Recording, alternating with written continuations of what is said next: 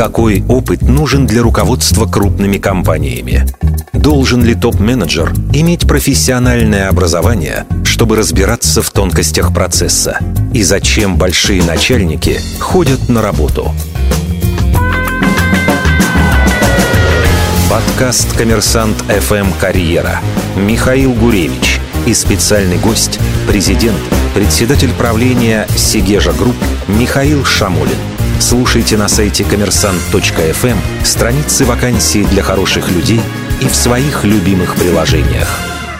Всем привет, меня зовут Михаил Гуревич, это «Коммерсант Карьера». Слушайте нас на Apple Podcast, Google Podcast, ВКонтакте, Soundstream, Яндекс Музыка, Букмейт, Литрес и, конечно, на сайте коммерсант.фм. А сегодня у нас в гостях Шамолин Михаил Валерьевич, президент, председатель правления группы компании «Сегежа Групп». Здравствуйте, Михаил. Здравствуйте. И говорить мы, соответственно, будем о карьере в реальной экономике, перспективах ведения бизнеса и так далее. Давайте сначала пару слов, собственно, что из себя представляет группа компании «Сегежа Групп», какие конкуренты, каковы масштабы? Это группа предприятий, да. которые производят четыре основных вида продукции. Первое и самое главное – это мешочная крафт-бумага, промышленная, а также пищевая упаковка. Это примерно 70% нашей выручки и, соответственно, прибыли. Мы являемся одним из лидирующих в России производителей березовой фанеры. Это премиальный продукт, используемый для производства мебели, для автофургонов и много где еще чего. Потом мы, пожалуй, на сегодняшний день самая крупная компания по производству сухих пиломатериалов. И мы также лидер по производству домов из клееного бруса, угу. деревянное домостроение. И все это производится, если я правильно понимаю, в Сигеже? Нет, в Сигеже находится Сигежский целлюлозно-бумажный комбинат. Лесопильные мощности находятся в основном в Лес-Сибирске. Это Красноярский край, 300 километров к северу. Фанера производится в городе Кирове, а деревянные, так сказать, дома делаются в городе Сокол в Вологодской области. А, то есть по всей стране? То есть, да, географически распределено. Сколько сотрудников? Сотрудников 14,5 тысяч. Не маленькая. Не маленькая. Выручка миллиард долларов. Кстати, где-то читал, что вы входите в число 25 самых высокооплачиваемых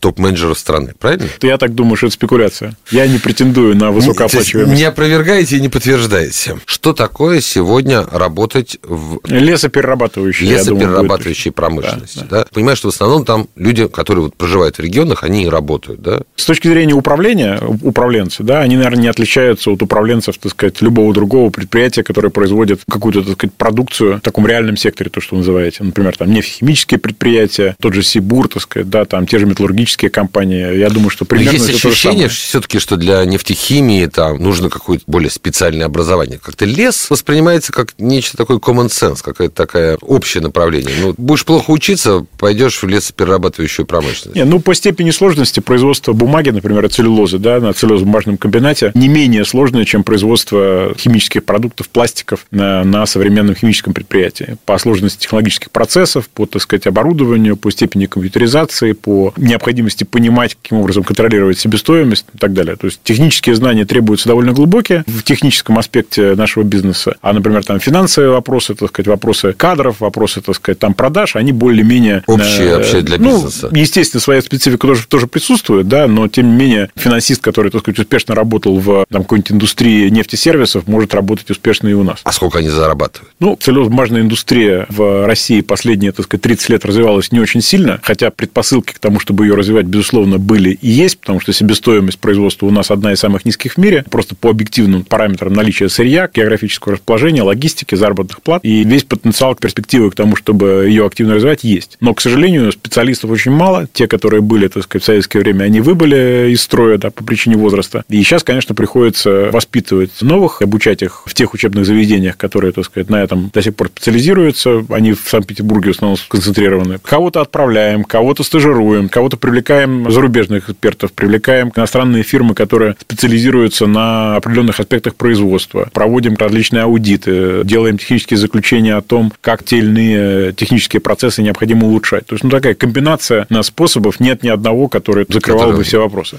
Я часто слышу вот эти вот отсылки, что разрушена советская школа, и нам приходится все создавать создавать с нуля. С другой стороны, слушайте, экономика изменилась, время изменилось, технологии изменились. Но сегодня лесная промышленность совсем совсем другой. Это не отсылка к советскому прошлому, это просто констатация факта, что, так сказать, те кадры, которые были, их, так сказать, сейчас нету или крайне мало. Да? Как бы, если взять Финляндию, маленькую страну, территорию Финляндии, мы представляем себе, там Ленинградская область примерно, там построено 50 целлюлозно-бумажных комбинатов, крупных, 50 на вот этой территории. А во всей России, так сказать, сейчас работает, ну, более или менее нормальных ЦБК, так сказать, несовременной технологии, там 5. То есть в 10 раз меньше, при том, что территория наша в 50 раз больше, да, и, соответственно, запасы лесного сырья и себестоимость ниже. Себестоимость, Почему конечно, ниже. за последние 30 лет ни одного, ну, кроме, так сказать, Лимпалп, не построено ЦБК нормального в стране? Ну, большой вопрос, да, вопрос привлечения инвестиций, вопрос формирования условий для этого, вопрос технического регулирования, экологических, так сказать, там, контролей, прохождения госэкспертизы и так далее, и так далее, и так далее. А, к слову о Финляндии, моя любимая история о том, что, знаете, да, с чего начиналась компания Nokia? Примерно представляю. Она туалетную бумагу в Советский Союз поставляла. Правда, сейчас не самые лучшие времена у компании, но это уже совсем другая история. Мы инвестируем во все то, что, так сказать, помогает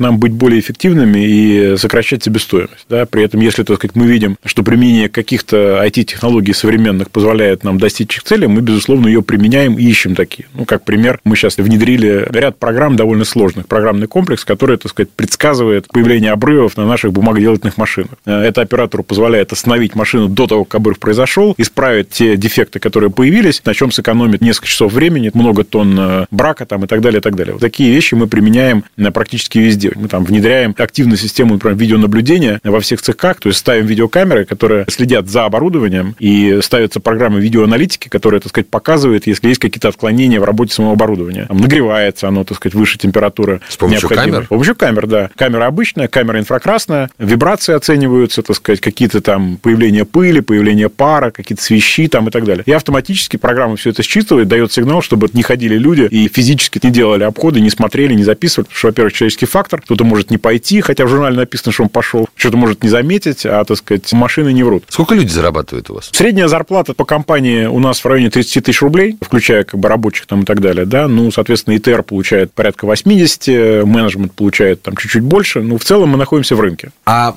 какие есть возможности у все-таки у человека, который зарабатывает там свои, там, не знаю, 15-20 тысяч рублей, все-таки как-то развиться внутри компании и переехать в Москву, например, или там в Санкт-Петербург, и как-то уже зарабатывать по-человечески, строить Ну, свою возможности карьеру? есть, так сказать, да, есть и карьерные лестницы, есть и система оценки, и, так сказать, мы ставим цель 70% продвижения в компании делать своими собственными кадрами, и только 30% привлекать с рынка. Поэтому все для этого вот механизмы построены, зависит от активности самого работника, от его желания делать больше, чем по инструкции. Потому что если ты просто выполняешь инструкцию так, как это написано наряду со всеми остальными, чем ты выделяешься и какой шанс, что тебя вы выберут. Перспективы особо нет. Ну, собственно, как везде, да, под лежачий камень вода ничего. Если человек хочет расти, возможности для этого есть. Нет никаких препонов, по которым человек не мог бы стать там вице-президентом или даже президентом.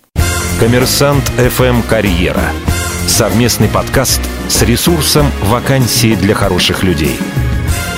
Слушайте, я знаю, например, в банковской сфере, в IT-сфере компании, большие корпорации создают свои университеты, проводят специальное постоянное, там, не знаю, повышение квалификации своих кадров. Ну, в вопросе обучения я придерживаюсь э, очень прагматичного подхода. Все эти корпоративные университеты, обязательные курсы и так далее очень часто являются просто продуктом того, что есть, так сказать, активный HR. Ему нужно каждый год что-то предлагать своему руководству, и, так сказать, с годами все это вот нарастает, нарастает, нарастает. А об эффективности этого мало кто задумывается, особенно в громадных структурах, где большие бюджеты, там плюс-минус 100 миллионов рублей не играет значения. Да, мы все-таки, так сказать, нацелены на эффективность, на высокую маржинальность, и мы отправляем людей учиться предметно чему-то, что необходимо, так сказать, для повышения квалификации повышения производительности. А, То есть мы не обучаем просто тому, что лучше быть богатым и здоровым, чем бедным и больным. Английский язык там народ изучает, я знаю, всякие какие-то книжки обязаны не читать. У меня просто Вопрос, какой от этого будет э, толк в итоге. Если говорить об HR, чем в основном в вашем случае вот он занимается? Главные приоритеты работы HR – это все-таки формирование, ну или помощь генеральному директору и топ-менеджменту в формировании команды, которая могла бы делать больше, чем делают конкуренты. То есть зачастую проблема руководящих команд и руководства компаний в целом заключается в том, что люди не имеют общности взглядов, не разделяют единую корпоративную культуру и не нацелены на рост бизнеса. То есть они приходят на работу для того, чтобы выполнить то, что от них требуется, получить за это зарплату и бонус, и, так сказать, пойти домой к семье. А когда ставится задача бизнес выращивать, а у нас именно такая задача стоит, да, мы хотим из компании с выручкой миллиарда и бедой там 20 миллиардов рублей превратиться в компанию с выручкой, грубо говоря, 5 миллиардов и бедой там 100 миллиардов рублей там за 5 лет. Поэтому перед нами стоят агрессивные цели роста, и нам нужна команда, которая будет мотивирована желанием построить что-то, чего до этого не было. И, немногие... и этим занимается HR. Этим занимается, ну, я занимаюсь, и HR занимается, поскольку HR, так сказать, подносит патроны, то бишь кандидатов, оценивает, кто на что способен, у кого какая мотивация, потому что такие люди, они, как правило, от природы неуспокоенные, люди, которым хочется куда-то двигаться, большего. Трудно взять человека, который не имеет подобной внутренней мотивации, и убедить его так себя вести. А какая мотивация на сегодняшнем рынке в России работает? Есть мотивация примитивная финансовая, да, с точки зрения выполнения годовые бонусы. какого-то конкретного проекта, годовые бонусы, но финансовой мотивации мало, потому что человеку никогда достаточно не бывает. Получив одну финансовую мотивацию, он хочет другой финансовой мотивации, потом третьей, не кончается никогда. Ты не можешь поддерживать это постоянно. Либо и более того, когда люди говорят, что вот я, если больше бы я зарабатывал, я бы лучше работал, вот мне кажется, это туфта какая-то. Туфта, нет. Не работает. Нужны просто люди, которые по характеру от природы не могут сидеть на месте, им хочется, так сказать, что-то создавать. И многие из них становятся предпринимателями и создают свой бизнес. Не у всех получается быть предпринимателями, кто-то эффективно работает и в команде, да, управленческой. Просто то, ощущение? Это, это ощущение, это, это призвание, это, так сказать, чувство сопричастности, понимание, что ты являешься частью какого-то интересного дела, это просто интерес к работе, что вот не было целлюлозного завода. Мы, так сказать, собрались, сделали проект, подняли денег, построили завод. Вот он появился, производит продукцию какую-то, да, там на нем работают тысячи человек, они получают зарплату, мы генерим, так сказать, налоговый поток для страны, мы организовали новый экспортный, так сказать, бизнес и так далее, и так далее. Я, например, это заводит, да, я здесь не ради как бы денег нахожусь. К слову о мотивации, э, летом этого года ходили слухи о том, что в начале следующего года вы пойдете на IPO. Представители АФК-системы об этом говорили в кулуарах питерского форума. Сколько это соответствует действительности? Во-первых. А во-вторых, ну, как бы это тоже мотивация. Кого она коснется? Ну, мы не рассматриваем IPO как, так сказать, некую самоцель. То есть IPO – это либо способ привлечь финансирование под реализацию инвестиционной программы компании, либо способ монетизации для акционеров. Да? Поскольку АФК-система является инвестиционной компанией и зарабатывает деньги на том, что инвестирует их в активы, эти активы выращивает, потом продает, монетизирует и, собственно, на разницу как бы живет да, в этом бизнес-инвестиционной компании, то, конечно, у АФК есть мотивация провести IPO, либо продать какому-то частному инвестору, либо часть бизнеса, либо, так сказать, полностью в конечном итоге бизнес, и заработать на этом максимальную прибыль. Но вот. с точки зрения все-таки сотрудников и мотивации, кого, во-первых, это коснется, если это коснется, да, и насколько такой вот подход тоже является, в общем-то, частью мотивационного пакета. Во всяком случае, в IT, когда программист приходит в компанию и получает не всю зарплату, а там, может, даже часть, то вот у него такая есть вкусная морковка, которая висит перед носом, что когда-нибудь мы продадимся там ну, Microsoft, ну, Google или выйдем на IPO. Да, в более традиционных индустриях мы относимся, так сказать, сказать, к такому типу опционы, как правило, получает верхняя линейка менеджмента. А средний менеджмент и сотрудники не получают опционы, потому что их много, бизнес существующий, они получают зарплаты и бонусы, естественно. В этом плане, конечно, топ-менеджмент мотивирован на создание стоимости, которая может быть монетизирована. IPO – это один из видов монетизации. Может быть и продажа private equity фонду, и какому-то стратегическому инвестору. В принципе, суть одна и та же. То есть, монетизация – это способ подтверждения. А с какой, вот с какой должности сотрудник уже начинает быть мотивирован для у нас вот таких нет, финансовых У нас нет подхода по конкретным должностям. У нас есть некий пул людей, которые считаются лицами, принимающими ключевые решения и влияющими на основные процессы. Это может быть вице-президент, это может быть директор департамента. Круг этих лиц, он не жестко закреплен в зависимости от личного вклада каждого. Да, там приходит человек, э, я вижу, так сказать, что человек вносит существенный вклад и способен, так сказать, внести еще больше, и, соответственно, ему выдается какой-то пакет опционная программа как часть мотивационного пакета. Буквально пару вопросов о том, насколько вообще легко или сложно вот сегодня вести бизнес России вот в вашем секторе, собственно, в реальной экономике? Любой бизнес вести всегда нелегко. Нет бизнеса, который было бы легко вести. Когда легко, значит, так сказать, что-то делаешь ты не так, и, скорее всего, в будущем тебя ждут проблемы. Жизнь а, боль.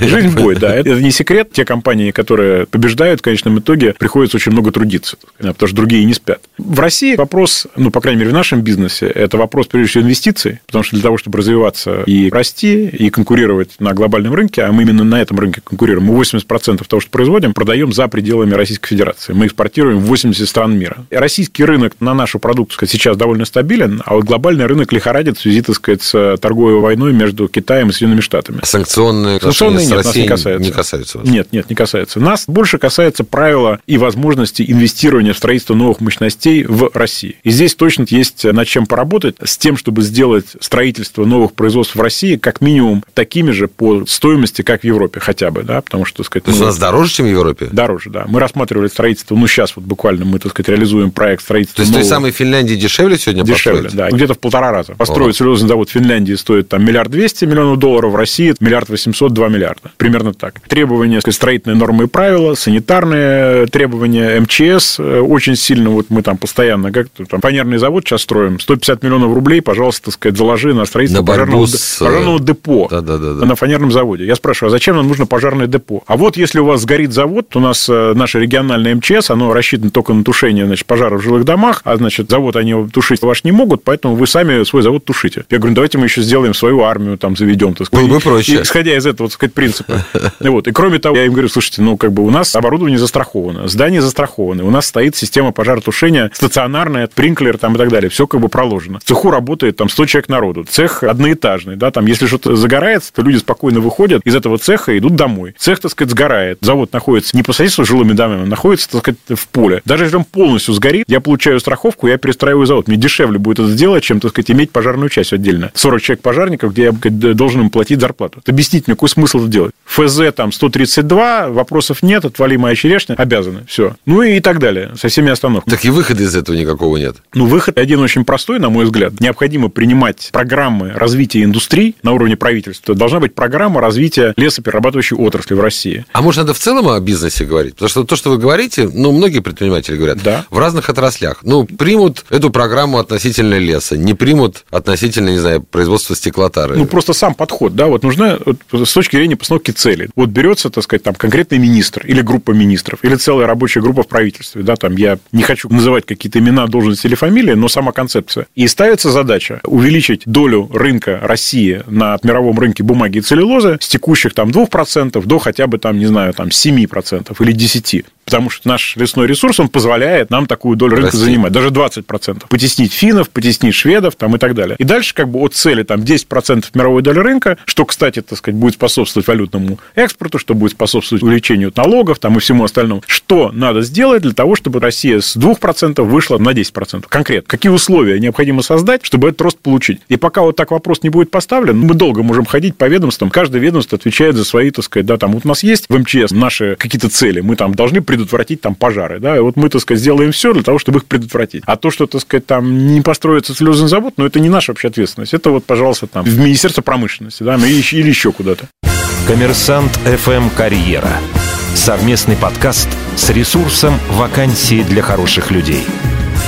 Чувствую, что ваш HR должен, конечно, все больше и больше сегодня привлекать специалистов по GR, да? Я так правильно понимаю? Ну, это до какого уровня может дойти джар наш, да, там, кого и в чем он может убедить. Пока получается нормы. убеждать очень локально, решать какие-то локальные вопросы. да, там. Глобально нет. Это политика, это вопрос целеполагания. Давайте пару личных вопросов. Вот, насколько я понимаю, вы закончили автодорожный институт. Да. Как человек, закончивший автодорожный институт, становится президентом, председателем правления компании, которая занимается лесообработкой? Я до этого был президентом компании МТС, я до этого был президентом компании «Система». Я уже, так сказать, много Да. прошел Вот разных как это? этапов, которые никакого отношения к дорожному строительству не имеют. Хотя сейчас, конечно, дорожное строительство у нас присутствует. Мы Ну лесные да. дороги строим. 400 километров в этом году только построили. Да не, ну, в конце 80-х, начале 90-х годов, в принципе, так сказать, было абсолютно все равно, в какой как бы идти институт, потому что было понятно, что непонятно ничего. Настолько все быстро менялось, и вся система приема на работу специалистов, инженеров и так далее просто рухнула.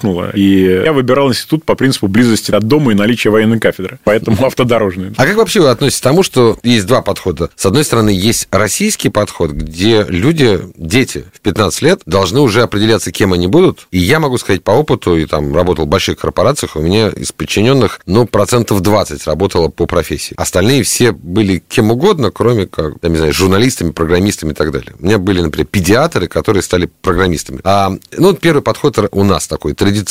17 лет уже человек зачастую начинает поступать в университет. Или западный подход, когда человек 20 вообще, 21 году начинает определяться, кем он будет, и, соответственно, как мне кажется, больше шансов, что он будет работать по профессии. Ваш пример говорит как раз о нашем российском подходе. То есть какое-нибудь высшее образование, военная кафедра, а дальше разберемся. Насколько вам это мешает жизни, помогает, как вы считаете, как должно быть правильно? В то время, когда учился я, я был не один. Да э, сейчас и- то же самое. И это был переломный момент. Сейчас я, так сказать, э, в этот вопрос не погружался детально сказать не могу, но могу сказать одно, что это прежде всего вопрос спроса на квалифицированных специалистов на рынке и вопрос конкуренции между большим количеством желательно частных компаний. Потому что есть, так сказать, большое количество частных компаний, конкурирующих между собой, для них вопрос привлечения э, талантливых кадров выходит на первый план и формируется спрос на талантливую молодежь из университетов. Например, в Америке Стэнфорд, Уортон, так сказать, первая десятка университетов, Колумбия там и так далее, да, Гарвард. Представители Microsoft, Google, Tesla там и так далее приходят на последние два курса университета, отбирают так называемый топ-25% персентиль, так сказать, студентов, и с ними начинают вести целенаправленную работу, чтобы привлечь их к себе. Ну, то и... должно быть такое. Но да, пока не для происходит. Этого, для этого должны появиться Microsoft, Google, Tesla там и так далее, которые будут за это конкурировать. А Боюсь, что у нас СНИПы и всякие ГОСТы не предрасположены. Ну, понимаете, все об одном и том же, потому что нету, так сказать, спроса на... Он есть, но он просто маленький. То есть, если бы спрос был реально очень сильный, тогда и университеты бы развивались, потому что они понимали, что, так сказать, чем качественнее я буду как университет, чем больше я привлеку талантливой молодежи, тем больше шансов у этой молодежи получить хорошее трудоустройство, тем больше ко мне будут идти, тем больше я буду зарабатывать как университет. И это такой самораскручивающийся круг. А поскольку, так сказать, изначального спроса нет, ну, люди понимают, что да, ну, я приду, я там поступлю, я закончу. Ну, кто придет меня нанимать из, так сказать, ведущих компаний? Скорее всего, никто. Я все равно пойду искать себе работу ну, там, да. через кого? Через знакомых, да? Ну, как обычно это делается, там, через кого? Ну, так а вот, тут уже специализация важна не то, чем ты хочешь заниматься, а какие у тебя знакомые. Да, ну, либо, так сказать, ты э, идешь целенаправленно какой-то зарубежный вуз, ты учишься на инженера, и ты понимаешь, что если ты хороший инженер или программист, та же компания Google тебя наймет за 500 тысяч долларов в год. А потом мы, так сказать, приглашаем эквиваленты компании, ну, там поменьше, какие-то иностранные фирмы, которые находятся около поставщиков оборудования, для того, чтобы они оптимизировали нам наше программное обеспечение. Ну да, тоже вариант. Последний вопрос, такой у нас традиционный Кого бы вы нам посоветовали пригласить? Кто для вас является с точки зрения карьеры, с точки зрения образования примером успеха или примером такой вот экспертизы, которую стоит послушать? Ну, вот из российских компаний мне очень нравится, как организован бизнес компании «Сибур». Там есть генеральный директор Дмитрий Конов. Мне кажется, что там построена хорошая система, которая привлекает талантливые кадры, их мотивирует. В общем, качество людей в «Сибуре» очень хорошее. «Северсталь». Алексей Марташов, понятно, так сказать, его команда. Да. Очень, на мой взгляд, грамотно построена и управленческая команда за последние несколько лет, и работа с персоналом, и все остальное. Ну, не буду говорить про АФК-система. Естественно, моя компания, там тоже очень много талантливых и продвинутых менеджеров на топ-уровне, можно любого взять, каждый из них как бы интересен, да, там. Из группы компании АФК «Система» Владимир Чирахов, генеральный директор детского мира, очень квалифицированный и интересный персонаж, точно, так сказать, может поделиться продвинутыми практиками управления. В ритейле, это, кстати, действительно интересно. Спасибо вам. Итак, Михаил Шамолин, президент, председатель правления группы компании Сегежа Групп. Меня зовут Михаил Гуревич. Это «Коммерсант Карьера». Слушайте нас на Apple Podcast, Google Podcast, ВКонтакте, Soundstream, Яндекс.Музыка, Букмейт, Литрес и, безусловно, на сайте коммерсант.фм. Спасибо и пока. Коммерсант ФМ Карьера. Совместный подкаст с ресурсом «Вакансии для хороших людей».